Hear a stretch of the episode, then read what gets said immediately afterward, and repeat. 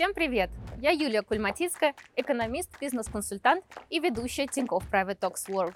Чтобы записать этот выпуск нашей международной студии, мы приехали на юг Франции, в небольшой город Мио. И сегодня будем в гостях у Анны Солодухиной, эксперта по поведенческой экономике, профессора экономфака МГУ и приглашенного преподавателя университетов Сорбонна и Монпелье. Анна, здравствуйте. Спасибо большое за ваше гостеприимство и что приняли нас в своем теплом доме в эту пасмурную погоду за окном. Очень рада, наоборот, э, видеть э, наших людей в городе.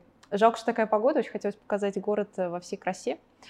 Но, к сожалению, в следующий раз приезжайте летом. Обязательно. Спасибо. Сейчас люди по всему миру довольно сильно ощущают инфляцию. Дорожает просто все и везде. Вы специалист по поведенческой экономике и поведенческим финансам. Сразу поясню для зрителей, что поведенческая экономика занимается изучением того, как человеческая нерациональность и эмоции влияют на экономические и финансовые решения. Вот с точки зрения поведенческого экономиста, как люди воспринимают повышение цен? Какие ошибки они склонны совершать и как от них можно уберечься? Ну, вообще, для нашего мозга цена – это боль были нейроэкономические исследования. Сразу поясню для зрителей, что такое нейроэкономика. А, это то, как э, человек принимает решения на уровне мозга. То есть поведенческая экономика смотрит на поведение. Мы наблюдаем именно как, э, какой выбор делает человек в разных контекстах, в разных обстоятельствах. А, но если мы спустимся еще на один уровень ниже, то есть посмотрим, что происходит в нашем мозге, то э, мы можем увидеть, какие зоны мозга активируются в зависимости от типа принятия решения. И вот э, были исследования на тему того, как мозг воспринимает цену, и оказалось, что активируется та же э, зона мозга, которая отвечает за боль, в том числе за физическую. Есть такая часть мозга, называется инсула, островок. Вот там на этом островке сидит видимо, жаба и душит. То есть она э, очень сильно реагирует на э, цены. Соответственно, когда цены повышаются, при инфляции в том числе, то э, мы это ощущаем, вот как мы ощущаем физическую боль. Какая реакция, э, если мы вообще смотрим, конечно, на цены? Первая реакция – я вообще не буду покупать. И это то, что происходит э, сейчас э, с людьми в нашем потребительском сознании. Нужно какое-то время, чтобы шок вот этот прошел, и э, со временем так называемый reference point, то есть точка отчета, что является нормой, он должен сместиться. И тогда новые цены будут восприниматься уже нормально. С другой стороны, отказ от потребления, потому что да, какая стратегия в условиях высоких цен? Можно меньше потреблять, а, либо можно переходить на другие продукты, на субституты более дешевые. И вот, вот этот а, отказ от прошлого потребительского профиля, это тоже потеря для нашего мозга, это тоже болезненно, тоже неприятно. И есть такой феномен, когда э, у домашних хозяйств, например, снижается располагаемый доход, но при этом как бы по инерции для сохранения вот этого уровня при, э, привычного, да, для сохранения статус-кво, как это называется в поведенческой экономике, люди продолжают потреблять а, ну, на том же уровне те же продукты и так далее. И вот это такая а, ошибка, да, потому что теперь этот, эта корзина нам недоступна. И это может приводить, например, к кредитам, когда люди берут кредиты даже на потребительские продукты, что, опять же, по традиционной экономике абсолютно не, а, нерационально и не нужно делать. Вот. Вы уже несколько лет живете во Франции, и я хотела спросить, насколько сильно здесь сейчас ощущается инфляция и как население на нее реагирует? Вот что вы наблюдаете как поведенческий экономист? Ну, конечно, так э, сложно прийти в магазин и прям видеть, о, как люди реагируют на инфляцию. Но по данным статистическим мы можем видеть, что, например, очень сильно упали э, продажи экологически чистых продуктов. То есть люди переключаются на более дешевую э, и менее качественную еду. То есть больше калорий за евро, условно говоря. Кроме того, что мы наблюдаем, я думаю, что в России то же самое, э, по крайней мере, еще там несколько, там, 4-5 лет назад э, тоже мы видели такие маркетинговые уловки. Это то, что называется шринк-инфляция. То есть, опять же, производители понимают, что сейчас, я не знаю, упаковка молока еще вчера стоила, там, скажем, 1 евро, а сегодня она уже будет стоить там евро 20, и они говорят, ну, не будем так травмировать потребителя. Давайте сделаем упаковочку поменьше. Не литр, а 0,9. И уже цена будет не евро 20, а, не знаю, там, евро 0,5. И тут уже э, потребитель не будет так резко реагировать. Как поведенческая экономика помогает в том, чтобы управлять своими личными финансами? Вот все те эффекты, которые поведенческая экономика находит экспериментальным путем, они влияют на финансовое поведение, в том числе вот, личных финансов, простых граждан, да, начиная от а, кредитов и сбережений, да, э, там, заканчивая каким-то страхованием, инвестированием. А, если конкретно говорить про примеры, то ну, с чего начать? ну, например, кредиты. Да? Почему э, кредиты настолько э, притягательны для нашего мозга? Потому что ведь можно заранее начать сберегать, потому что тебе все равно придется выплатить. Какая разница, вот, э, что называется, за полгода до или потом полгода после, по идее? А, и действительно эксперименты показывают, что все дело в нашем, опять же, психологическом восприятии будущего. Все потоки денежные, которые, а, ну или любых других благ, которые нас ожидают в будущем, они непропорционально сильно дисконтируются по отношению к настоящему. То есть они обесцениваются. 100 а, рублей, э, не знаю, через неделю – это э, совсем не 100 рублей сегодня. То есть Э, хотя, опять же, да, согласно сложному проценту, да, то есть мы понимаем, что 100 рублей сегодня – это, например, 120 рублей в конце года, если у нас такая процентная ставка, 20% годовых. Но если вы предложите такой выбор человеку, даже пускай 120 рублей через неделю, он выберет меньше, но сегодня. Это то, что называется гиперболическое дисконтирование или смещение к настоящему. И вот из-за этого, соответственно, все будущие потоки, которые вам придется платить по кредиту, они обесцениваются в нашем восприятии, но вы очень цените то, что вы получите сейчас. Какую-то вещь, я не знаю, смартфон, э, холодильник, машину и все что угодно, ну или там деньги наличные. И обратная ситуация со сбережениями. То есть то, что вы, особенно пенсия, вот пенсия это прямо квинтэссенция, да, то есть э, то, что мы через 30 лет получим какие-то денежные выплаты, э, пенсионные выплаты, они обесцениваются в нашем сознании практически до нуля по сравнению с теми э, выплатами, ну, с теми, с теми суммами, которые нам приходится откладывать сейчас, вот в настоящее время. Это болезненно, это неприятно, а, дальше можно целый список э, назвать. И вот все это препятствует а, сбережениям и наоборот подталкивает нас брать кредиты. Но, насколько я понимаю, помогает именно осведомленность, да, вот об этих поведенческих эффектах. Одной осведомленности здесь уже не обойдешься. Контроль. Вот, если... Самоконтроль. Если самоконтроля не хватает, то нужны, значит, механизмы внешнего контроля. Например... Строгий муж. Хотя бы. Это тоже пойдет. Но, э, опять же, такая э, зависимость от другого человека чревата другими проблемами.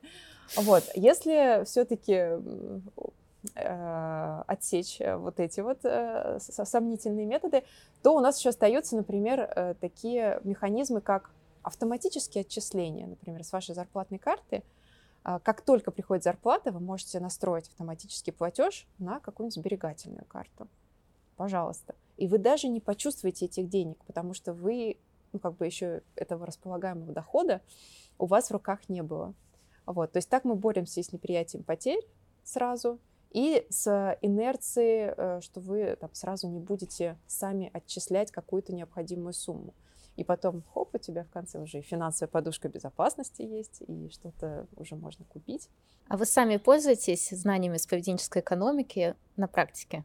Помогает ли это вам как-то при принятии решений или, например, для того, чтобы удержаться от каких-то неразумных финансовых решений или трат? Да-да-да, кстати, это очень полезная вещь. На самом деле самое базовое и самое полезное, что есть в поведенческой экономике, это знание о том, что мы систематически, регулярно совершаем нерациональные поступки, а, которые основаны на а, вот особенностях нашего восприятия, памяти, внимания, эмоций. То есть когнитивные наши процессы, они не действуют по той, а, не знаю, аристотелевской логике, которая нам пытаются навязать, обучить. Эм, Извините, что перебью, просто меня очень интересует да. вот понимание собственной нерациональности. Оно помогает быть более рациональным или... Да, а, как говорят, эм, признание проблемы, осознание проблемы — это уже первый шаг на пути к ее решению.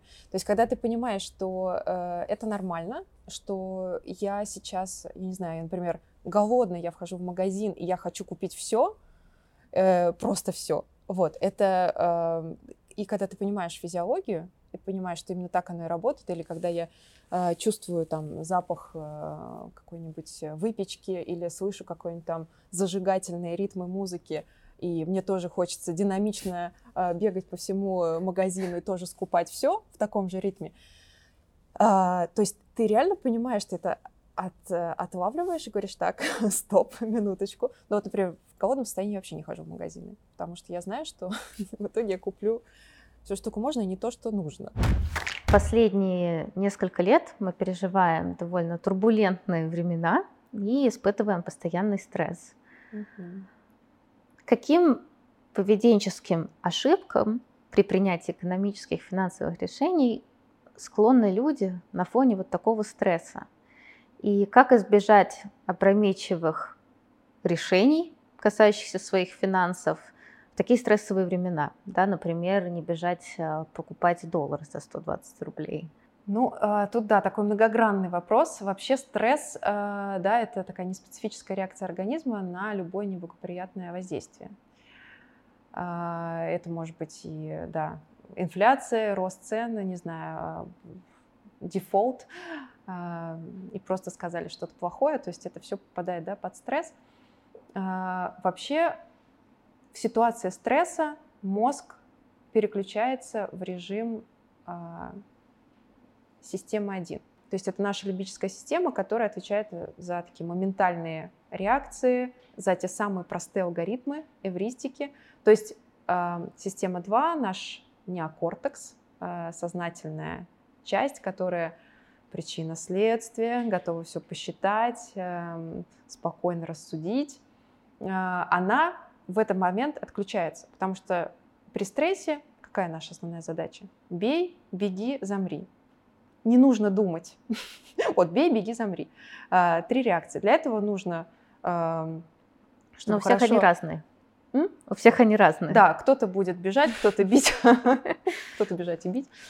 Ну, да, действительно, у всех они разные, но в любом случае э, сознательная рассудительная часть, она отключается, она не нужна в этот момент. И эм, то есть дальше все происходит на эмоциях. И вот на этих эвристиках простых. Соответственно, в ситуации стресса мы очень подвержены таким эвристическим действиям. А это значит, что если все побежали, то и я побежал. Если все побежали менять доллар, то и я побежал менять доллар. Поэтому какие способы защиты от стресса, если есть возможность поговорить с кем-то, кто не вовлечен в эту стрессовую ситуацию, никогда, конечно, лихорадит всю страну, да, э, какие-то более частные такие ситуации, когда вот, как в случае с мошенничеством, вас э, ну, одного человека вовлекают, а другой, не знаю, друг, э, ну, любой, кто может в этот момент взять трубку и сказать вам, это мошенничество, не ведись. А, этот прием а, может сработать, то есть такой отрезвляющий голос снаружи этой системы. Второе, физиологический, опять же, подход. То есть, когда мы в стрессе, учащенное дыхание для того, чтобы кровоснабжение всех органов, чтобы мы могли бежать и бить, опять же. Соответственно, нужно успокоиться, нужно глубоко дышать. Это кажется очень такое... Так интересно слышать такой совет от экономиста. Такой, да, простой и, как это сказать, ненаучный, Но казалось он, кстати, бы, совет. применим к макротурбулентностям, я так понимаю. Когда Безусловно. нет возможности спросить какое-то независимое мнение. Да, вообще сохранять спокойствие и тоже помогает принять решение на следующий день. Не зря говорят утро вечером мудренее. Именно поэтому. Потому что в эмоциях ты можешь наломать дров, э, как и в экономических решениях, так и в личных отношениях. Поэтому лучше поспать. Э, свойство эмоций заключается в том, что они недолговечны. Они рассеиваются. Вот с этим, кстати, связан еще один эффект на э, фондовом рынке, что новости, которые выходят в пятницу, они э, не отыгрываются в полной мере, потому что после пятницы идет, идут выходные, и э, биржа закрывается. И вот эти эмоции инвесторов, особенно если негативное событие, и расстройство инвесторов, оно спадает за выходные, может быть, еще сглаживается каким-нибудь там отдыхом приятным.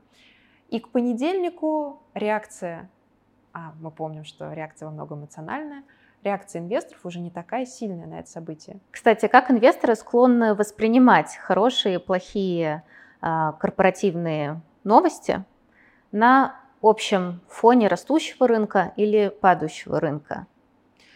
Ну, надо начать вообще, что такое хорошо, что такое плохо, да, с исконно детского вопроса, который оказывается не таким тривиальным. Вот на рынке, эм, ну и вообще, э, как выясняется, да, в финансовых решениях, наша психология устроена таким образом, что все, что э, соответствует ожиданиям или лучше ожиданий, вот это хорошо. А все, что хуже ожиданий, это плохо. Что означает? что даже, например, негативный результат, ну, если он превосходит ожидания, то есть ты думаешь, что будет совсем плохо, то э, все равно для вас это хорошая новость. То есть такая контринтуитивная штука, но вот как есть. Не имейте слишком высоких ожиданий, не это будете тоже, расстраиваться. Да, это тоже проблема, например, успешных компаний, которые растут очень высокими темпами, например, того же Google и любых э, э, так называемых акций роста, что они формируют таким образом у инвесторов э, очень высокие ожидания, которые сложно выдерживать им самим.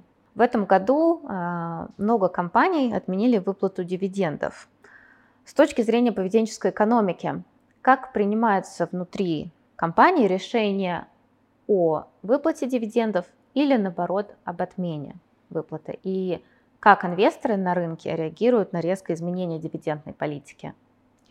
Но вообще говоря, опять же, по традиционной экономике, как должны э, финансовые директора принимать решения о дивидендах, это остаточное решение, то есть э, остаточные средства после операционной деятельности и инвестиционной деятельности уже можно направить на э, раздачу дивидендов. Но, как показывают опросы реальных э, финансовых директоров, все обстоит по-другому. А именно сначала принимается решение о том, сколько выплачивать дивидендов, и только потом уже операционная инвестиционная деятельность. А почему? Потому что инвесторы очень чутко реагируют на изменения дивидендной политики. То есть, опять же, это то, что они э, ожидают. И если вдруг мы, например, отменяем дивиденды или выплачиваем не столько, сколько обычно или наоборот, например, вводим дивиденды, если до этого компания не платила дивидендов и, соответственно, воспринималась как компания роста, а не компания стоимости, то э, все это вызывает негативную реакцию у инвесторов. И, э, в общем, именно поэтому финансовые директора на это ориентируются. Это вот вопросу о том, насколько поведенческие финансы имеют э, место быть в принятии финансовых решений такими игроками, как э, те же там корпорации. Или, например, э, вот недавно мы сотрудничали с Всероссийской ассоциацией страховщиков. Им было интересно, почему, например, страховые продукты так плохо продаются на российском рынке? Какие есть э, психологические, может быть, э, барьеры, препятствия или там из поведенческой экономики? То есть э, у меня был весь месяц посвящен вот исследованию в области страхования, какие, может быть, решения можно предложить в рамках, например, НАДЖ-концепции, это тоже концепция в рамках поведенческой экономики. А вот. что это такое НАДЖ-концепция? Надж с английского это подталкивание такое аккуратное – это эм, практическое применение, можно сказать, э, всех тех поведенческих эффектов, которые были открыты в поведенческой экономике, э, для того, чтобы э, определенным образом направить, э, сформировать поведение э, ну, вот большой выборки людей. И э, э, концепция применяется для достижения каких-нибудь социально-экономических целей, э, например, как-то подтолкнуть людей э, сберегать энергию, например, или воду, э, или подтолкнуть их сберегать для себя деньги. То есть те задачи, которые, в принципе, для самих людей являются желанными, но в силу либо отсутствия силы воли, либо инерции, либо недостатка знаний, для них очень сложно а, самим этого достичь. То есть если мы спросим там, людей, а, хотите ли вы сберегать, сберегать больше, то практически все как один скажут «да, мечтаем». Вот, и будем, особенно если вот какой-то мастер-класс там, а, провести. Но по факту через месяц, если мы приходим и смотрим, сделали ли они что-нибудь на этом пути, мы видим, что все так и осталось, никто не начал, ну или там 7% а, я держу а, в голове определенные исследования, 7% э, там, начали сберегать больше. Вы заговорили про подталкивание да. к сбереганию энергии, например, да, что сейчас э, острый вопрос довольно э, в Европе. Вот с точки зрения классической экономики, да, такое бы подталкивание происходило бы за счет подъема цен. Точно. Сейчас государства европейские используют какие-то еще механизмы, не могу сказать э, про европейские государства, не делала такой анализ. Ну, например, э, Франция. Даже по Франции не могу сказать. Э, по-моему, есть даже субсидии сейчас для того, чтобы не разориться, потому что реальные цены на энергоносители выросли в десятки раз. А в целом, вот есть какие-то механизмы по подталкиванию к сбереганию энергии? Да, ну, например, ну, то есть есть разные подходы, разные инструменты наджинга. А, был протестирован, например, такой подход, э, когда в, рассылаются письма, ну, как у нас, собственно, например, в России это делается, с информацией о том, сколько вы потребляете. Только кроме этой информации еще добавляется информация о том, сколько потребляют ваши соседи по дому. То есть в среднем. А, и сравнивается. Таким образом вы можете увидеть, вы как относительно этого среднего слишком много или нормально. А, единственное, что в первый заход при таком пилотном тестировании они получили так называемый эффект бумеранга. Люди, которые меньше среднего потребляли, они начинали стремиться к этому среднему, то есть потреблять больше. И тут тоже на выручку приходит вот знание нашего восприятия. И э, уже в следующую волну пилотного тестирования э, добавили соответствующий смайлик. То есть если у тебя потребление меньше среднего, то смайлик, молодец, правильным путем идешь. Ну и, соответственно, если больше, то такой антисмайлик, грустный смайлик. И это сработало отлично, уже эффект бумеранга был нивелирован, и только стремление к среднему, то есть сокращение потребления энергии. Либо, например, то, что предлагал э, в свое время Ричард Тайлер, автор как раз этой концепции Надж, который получил можно сказать, недавно э, Нобелевскую премию, ну, какое-то количество лет назад. Так вот, его предложение заключалось в следующем. Можно эм, так называть, э, то, что называется увеличить salience, то есть выпуклость, видимость э, соответствующих стимулов. То есть, э, например, вместо того, чтобы повышать э, цену на э, энергоносители, а надо отметить, что в концепции надж не принимаются, не используются э, такие э, манипуляции именно экономическими условиями. То есть штрафы, субсидии, акцизы, изменения любые цен э, это не toolbox э, наджинга. Э, идея была в том, чтобы сделать такие дисплеи на э, радиаторах, которые показывают, э, то есть сейчас, например, они высвечивают просто какая температура у вас э, в комнате поддерживается, а можно сделать так, что они будут показывать, вот вы увеличиваете на 1 градус, и вы видите, насколько больше вы будете платить mm. при увеличении. То есть вы делаете вот этот ценовой стимул более выпуклым, более видимым и чувствительным для потребителей. Конечно же, это вызывает такую болезненную реакцию, неприятие потерь, и люди, скорее всего, будут стремиться а, к меньшей, меньшей температуре в доме, ну, приемлемой для себя. А какие основные эмоции влияют на стратегии инвесторов на рынке? Какие помогают зарабатывать деньги, а какие, наоборот, ведут к потерям? Ну, вообще говорят, да, что э, инвестор на фондовом рынке находится между э, алчностью и страхом. Вот э, фиксируя эти две эмоции.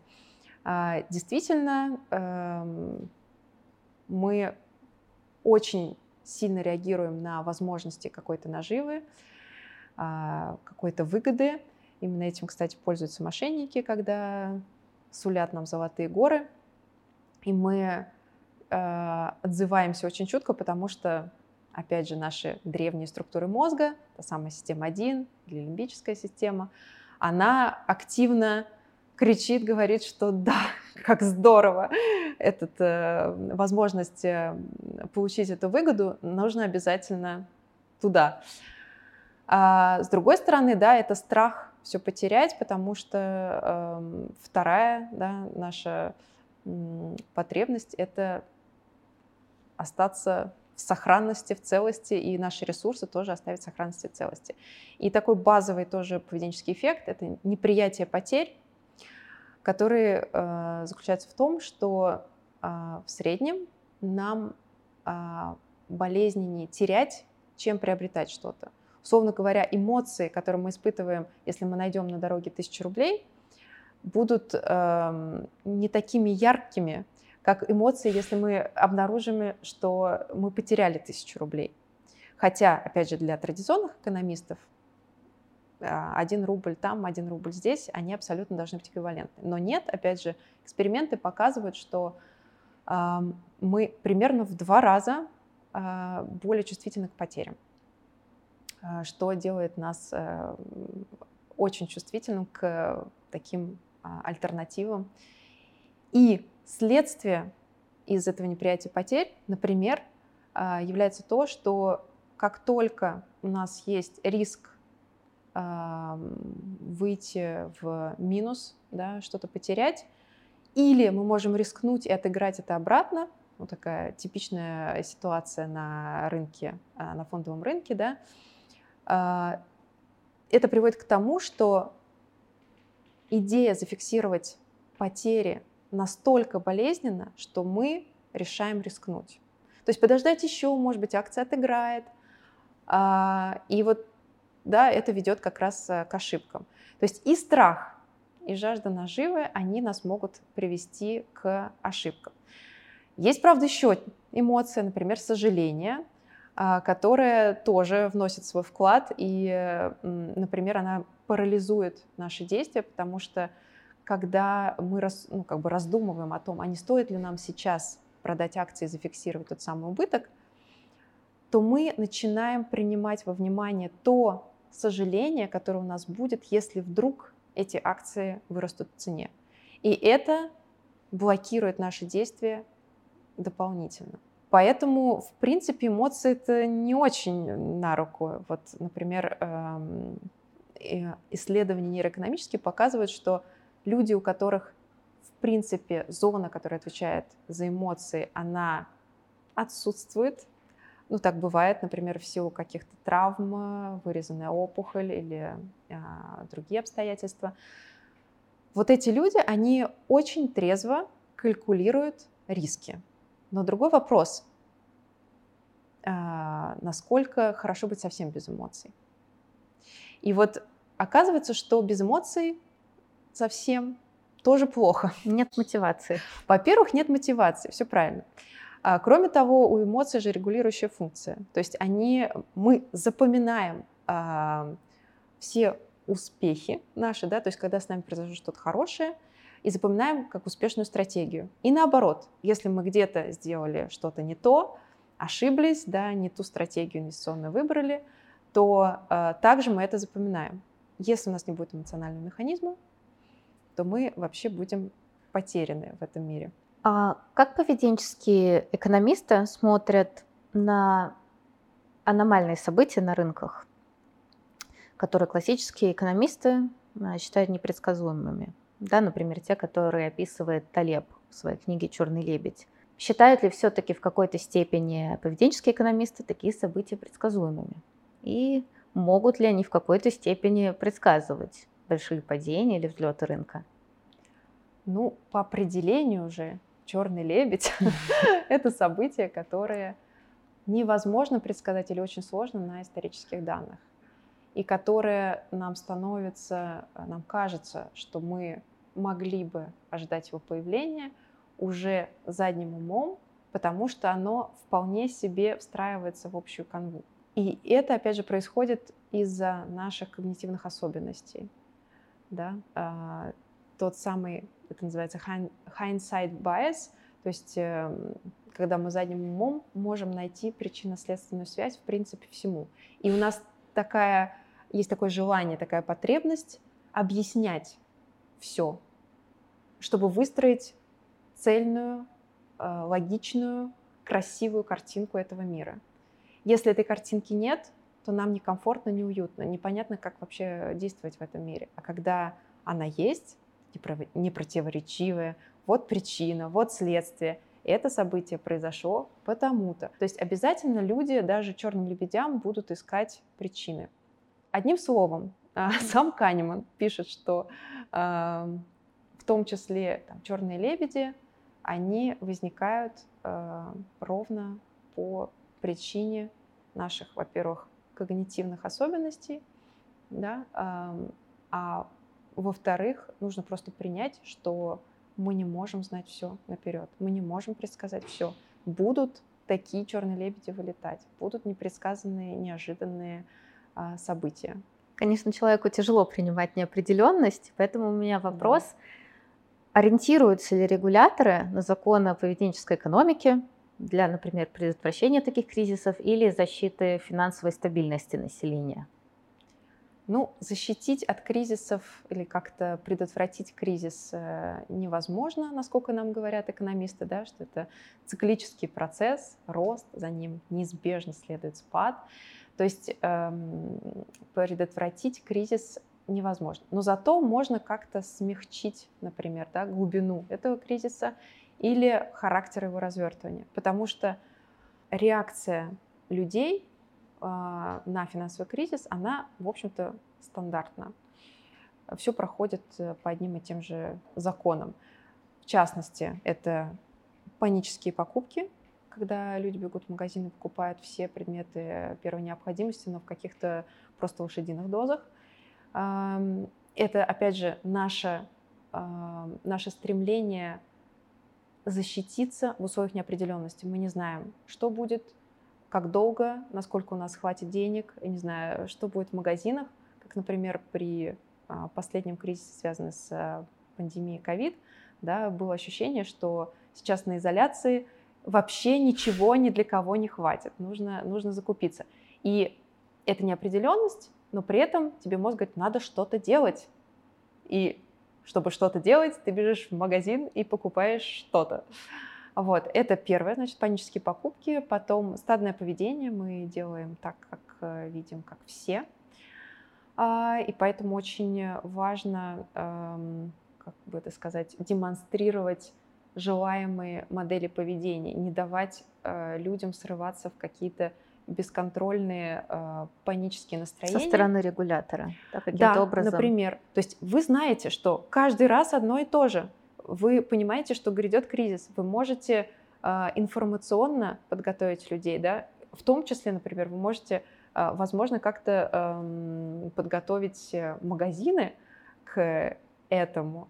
Вот. Плюс, смотрите, все э, ухудшается все эти эффекты углубляются за счет э, средств массовой информации, которые, к сожалению, э, сейчас нацелены на воспроизведение каких-то ярких э, сенсационных заголовков, чтобы бурлили эмоции, чтобы, в общем, эта не новость не прошла стороной. Да, что в условиях кризиса только углубляет его и ведет вот к этим всем необдуманным поступкам и транслированию моделей поведения, которые, как мы уже с вами обсуждали, да, там при инфляции, вот транслирование всех этих ошибок. Соответственно, э, информационная политика может быть продумана таким образом, чтобы помочь э, людям действовать согласно каким-то более правильным моделям. Такие э, частные какие-то примеры, мне сейчас пришел на ум пример, не помню в, каком, в какой стране это было, была нехватка воды в связи с то ли там сломался водопровод, то ли еще что-то такое. Но, в общем, весь город оказался без воды. Опять же, какая первая реакция? Запасать воду. И это значит, э, будет означать, что э, кризис еще больше усугубится, люди а, останутся без воды, особенно те, у кого, не знаю, не было а, ванны или еще что-то, каких-то больших емкостей, где можно собрать воду.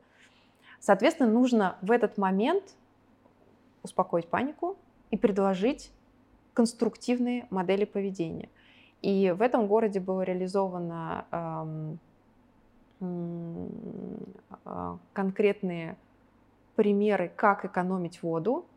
Э, там сам мэр демонстрировал, что он делает э, и э, как э, можно экономить воду, принимая душ, например, ну и так далее.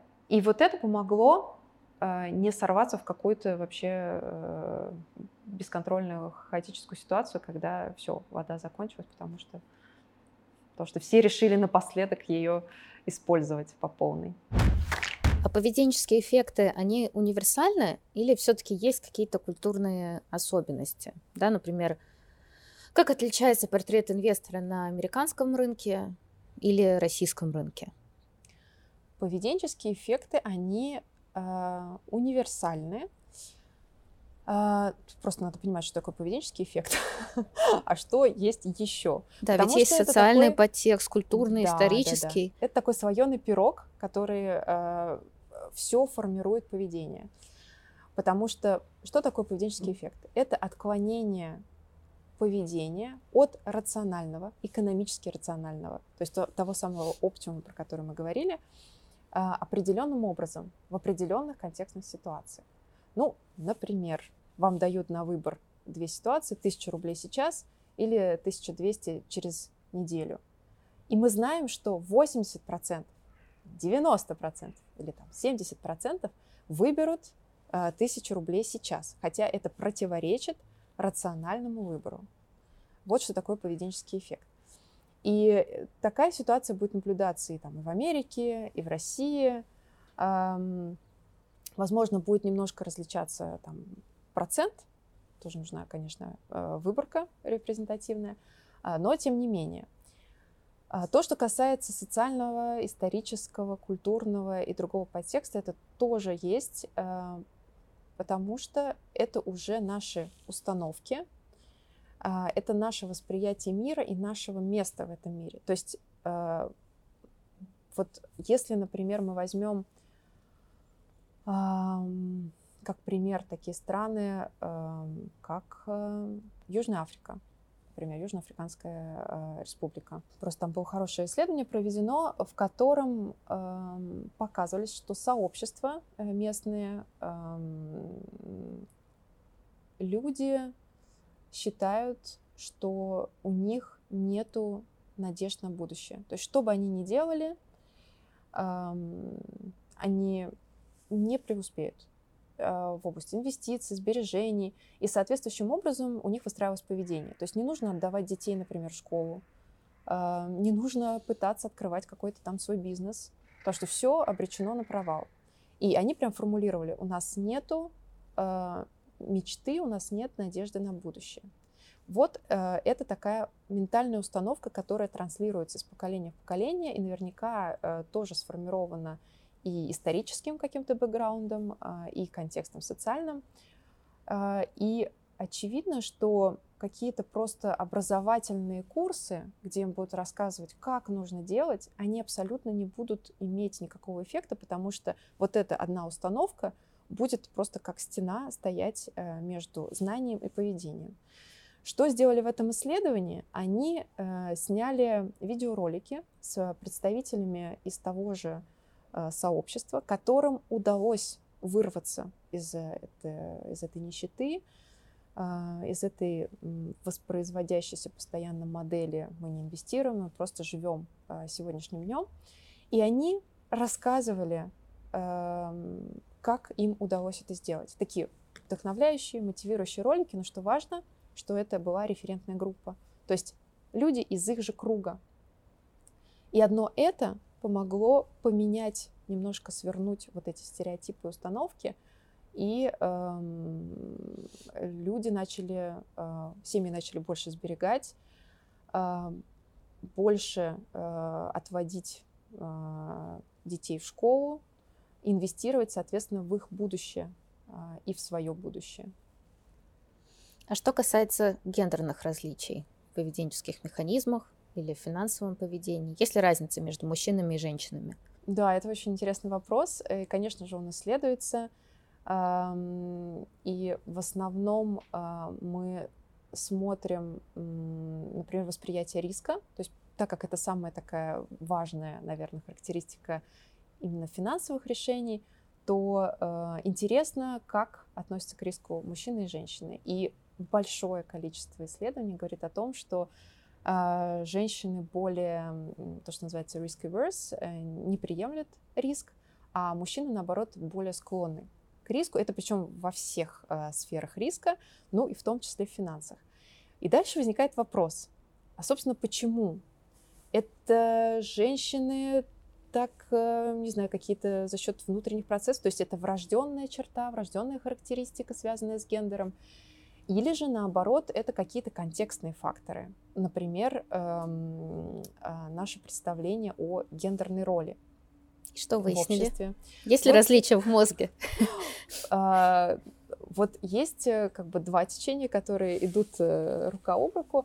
Соответственно, исследования, которые говорят в пользу контекстного фактора, потому что, ну, можно сказать, что а, в принципе, там, в развитых странах, в США, например, гендерные роли сильно поменялись, теперь у нас равноправие у мужчин, у женщин, а, но опять же, статистика показывает, что вовлеченность э, женщин в принятие финансовых решений более низкая, чем у мужчин.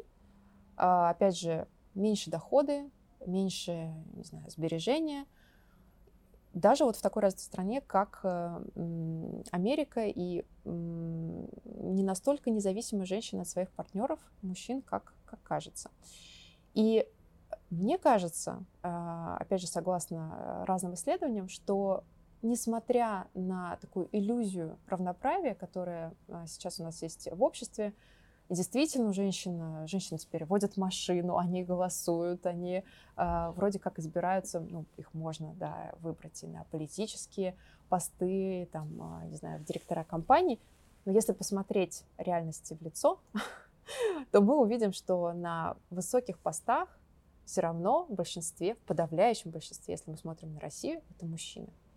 То есть у женщин есть такая полянка, которую мы выделили, вот там, не знаю, менеджер среднего звена, это пожалуйста.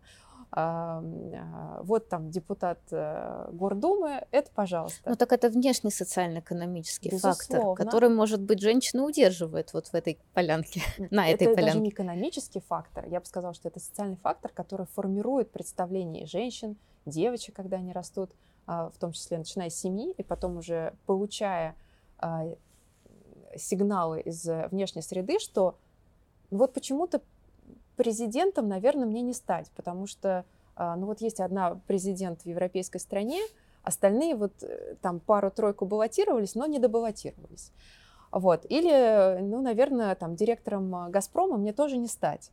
И олигархом мне, наверное, не стать. Ну, то есть, э, и вот, э, опять же, э, как показывает исследование, э, женщины и мужчины из патриархальных семей а, у них как раз очень большая разница восприятия риска. Женщина, она ориентирована на сохранение, а мужчина, он больше ориентирован на а, э, как сказать, рискование, на, на то, чтобы на принять, на, на принятие рисковых решений.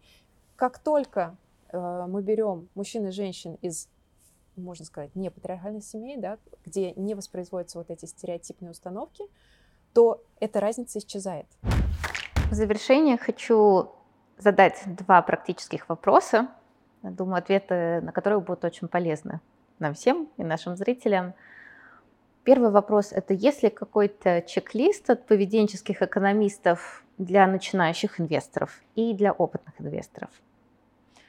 Хороший вопрос. Я думаю, нужно поставить такую задачу поведенческим финансистам, потому что нету такого чек-листа.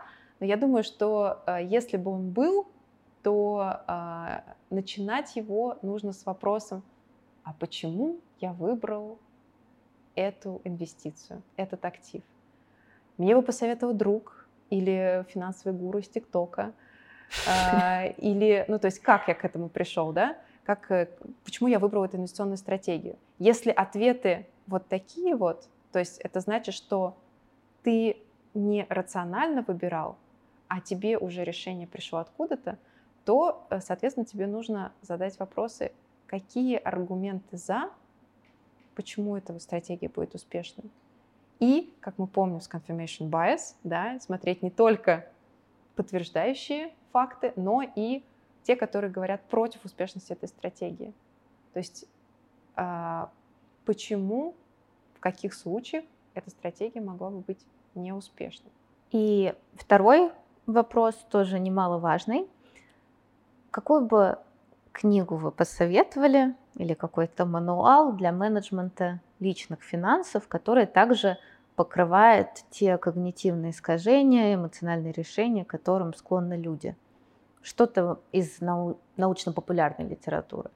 Я очень советую читать э, книги, которые, знаете, такие легкие для восприятия, но которые, опять же, нас погружают в саму тематику, что у нас есть такие поведенческие искажения.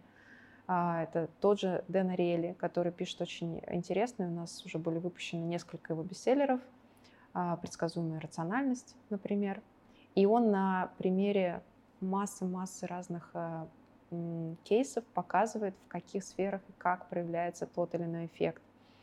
Об этом же говорит Роджер Дули, но в более такой сухой манере – потому что Дэн Релли, как свойственно американским, а, да, в том числе ученым, ну, это такой жанр у них уже, э, видимо, рассказать с историями, с личными байками, да, как я проводил эксперименты, а что мне сказал Джо и так далее. Не все это любят, вот, но э, в любом случае материал у Дэна действительно качественный, потому что он сам проводит эти эксперименты.